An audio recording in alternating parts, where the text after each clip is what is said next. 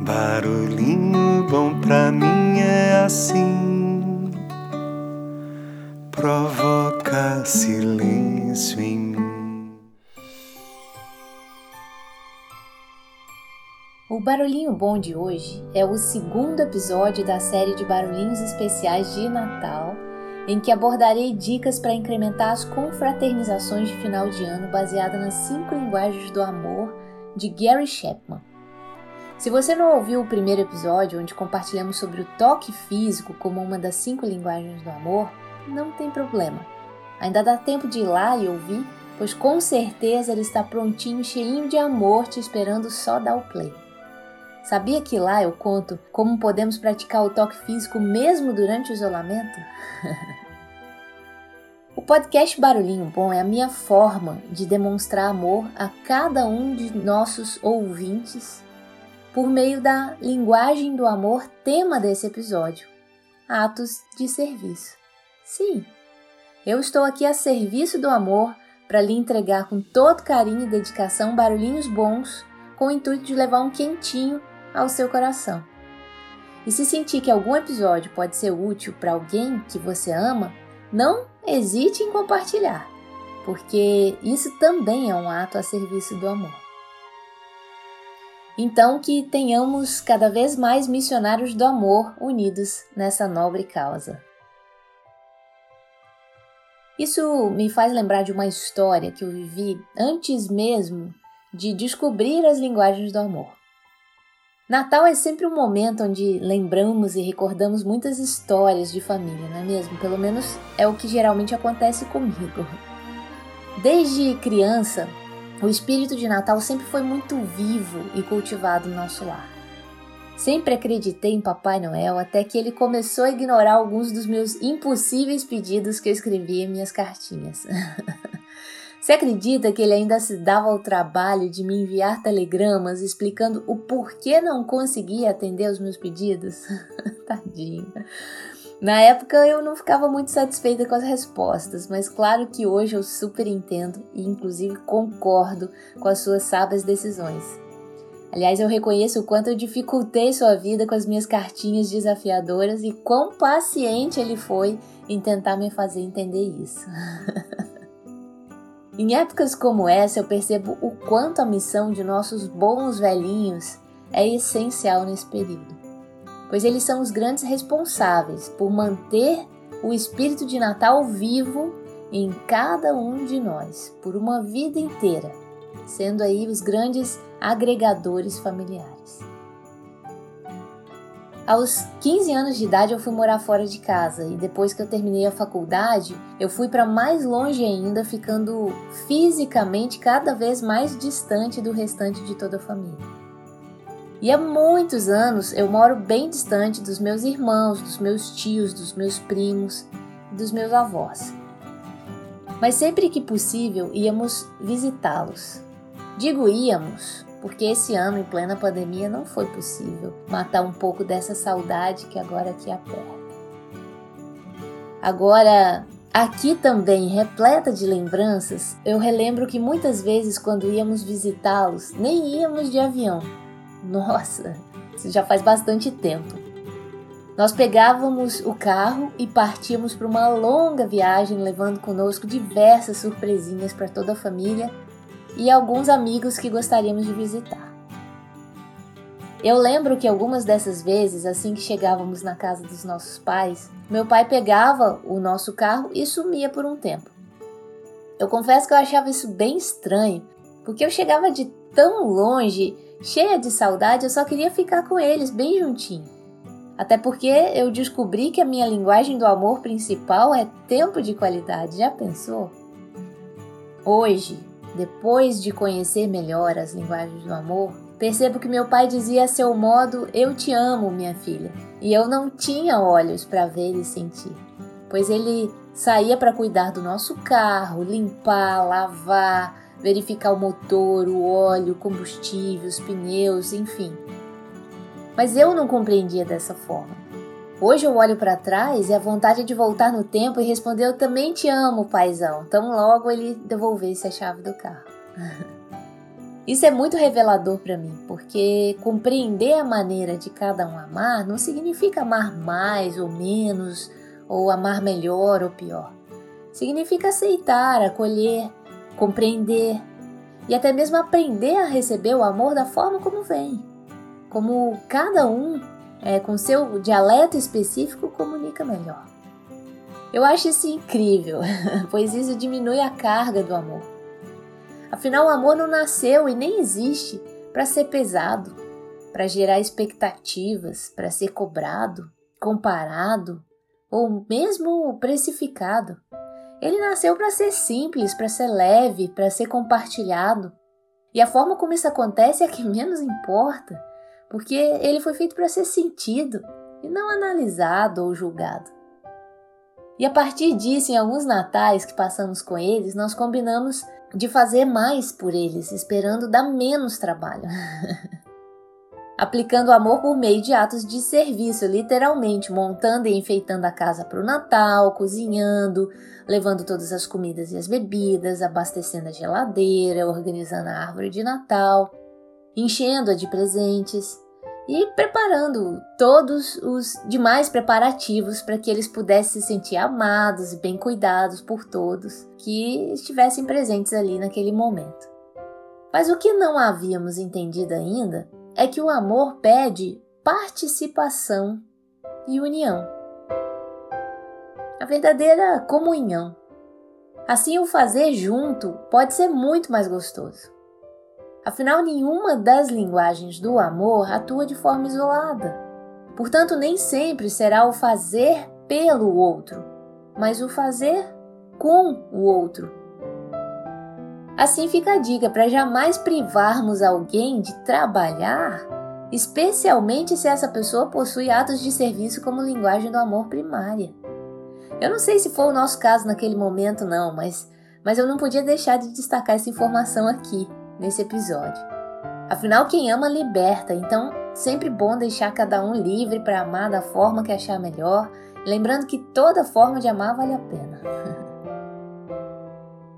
Assim, demonstrar o amor por meio de atos de serviço não envolve necessariamente obrigações e muito menos atender a cobranças. Na verdade, o valor é muito maior e até mais significativo quando é algo natural, quando é algo espontâneo, e motivado por uma genuína e inocente boa vontade, sabe, sem interesses, por pura e abnegada entrega e cuidado. Afinal, o amor mora nos detalhes. Pequenos gestos, mesmo que passem desapercebidos algumas vezes, são primordiais para um bom convívio. O que é bacana de tudo isso é que quem pratica amor por atos de serviço, não fique esperando recompensa ou mesmo reconhecimento. Porque a felicidade mora no contribuir de alguma forma, no sentir-se útil, simplesmente por praticar o seu amor como sente vontade e bem entende, literalmente seguindo seu coração. Eu lembro que teve um final de ano que os meus pais ganharam uma viagem e nós fomos para Minas Gerais não para ficar com eles exatamente, mas para cuidar dos seus bichinhos para que pudessem viajar tranquilos, sem maiores preocupações. Isso também é amar. Amar não envolve necessariamente o estar junto ou estar presente o tempo todo. Amar por meio dessa linguagem, atos de serviço especificamente, envolve se colocar disponível para servir, estar a serviço do amor. O bacana é que, mesmo sem estarmos juntos, eles também diziam à sua maneira que nos amavam. Pois, quando chegamos na casa deles, tinha sido preparado para gente o melhor quarto, com a melhor roupa de cama, com as melhores e mais cheirosas toalhas e as nossas comidas e bebidas prediletas na geladeira com direito a bilhetinhos e tudo.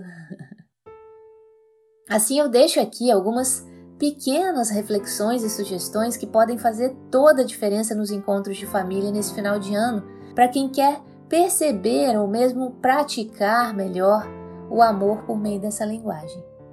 Pequenas ações, como preparar uma refeição, levar um café da manhã na cama, arrumar a cama, pagar alguma conta, colocar a mesa, servir a comida e a bebida, lavar a louça, passar um aspirador rapidinho na casa, cortar a grama, levar o cachorro para passear, levar o lixo para fora, servir um café ou um chá no meio da tarde, limpar a caixinha de areia do gato, fazer um bolo. Enfim, ações simples como essas, se realizadas com um espírito de verdadeira doação e entrega, nossa, são incríveis expressões de amor. E lembra que, para praticar o amor por meio dessa linguagem, não é necessário estar junto. Então, quem agora está distante da família nesse momento também pode contribuir de alguma forma. Basta ser criativo. Quantas vezes os nossos pais pediram para a gente não mandar presente e no lugar fazer o bem a alguém? e a partir disso, quantas vezes nós demos a eles presentes, afinal não podia faltar, mas exatamente do jeito que eles pediram. Você sabia que tem como dar presentes contribuindo para causas sociais? Gente, e procurar isso na internet é delicioso porque você vai encontrar ideias incríveis de presentear contribuindo socialmente. Mas praticar o amor, e especialmente por essa linguagem, pode ir muito além de tudo isso que eu estou falando porque pode abastecer o tanquinho de qualquer pessoa.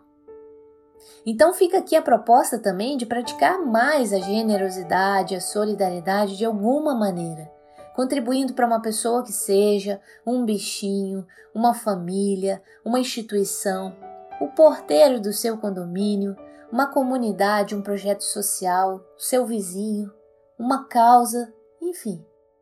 O que fizer sentido para você. Tão logo você coloque em prática, você já perceberá que o maior beneficiado não será quem você escolheu presentear ou ajudar, será você mesmo.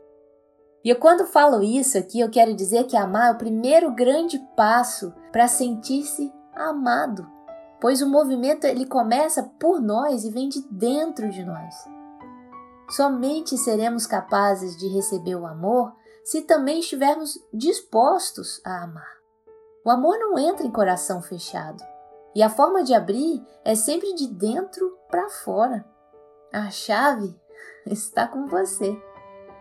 Quer ver? Quer provar isso? Vamos lá.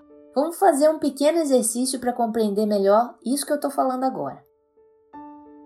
E aqui novamente eu vou precisar da sua ajuda para uma pequena experiência, tá? Então vamos lá.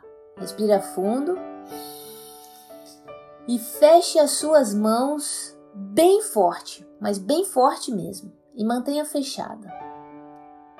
Procure perceber os seus sentimentos quando as suas mãos estão assim, fechadas, trancadas, apertadas, com as unhas quase perfurando as palmas de suas mãos.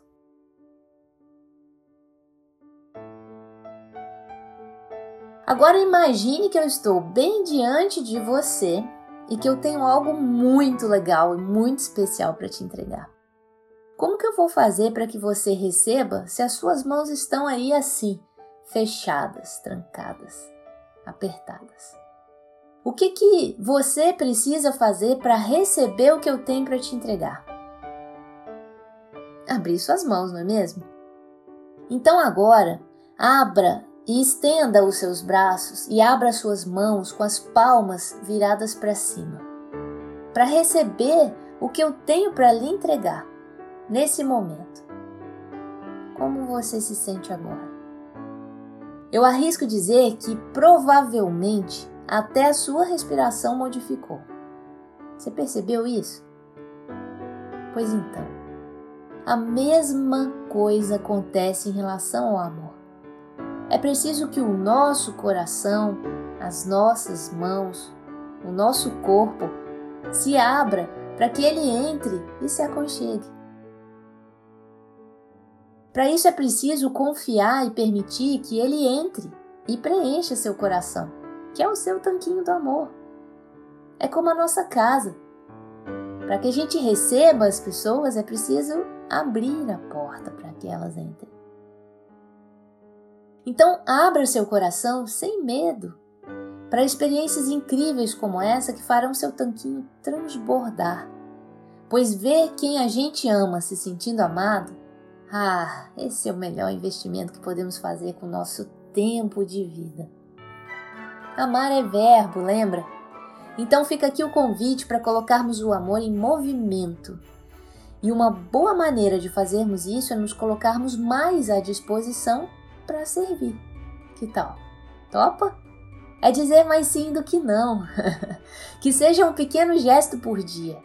Não precisa ser grandes coisas. Isso é como cultivar uma plantinha. É preciso pequenos cuidados diários para que ela cresça forte e bonita. O mesmo podemos dizer em relação aos nossos relacionamentos. Eles precisam ser cultivados diariamente, cuidando com todo o nosso amor. E assim veremos em nosso lar florescer saúde, paz, harmonia, união e muita felicidade. Pode acreditar em mim. E se em algum momento você não souber o que fazer nem como ajudar, comece com a simples e poderosa pergunta: O que o amor faria? Deixo você com esse barulhinho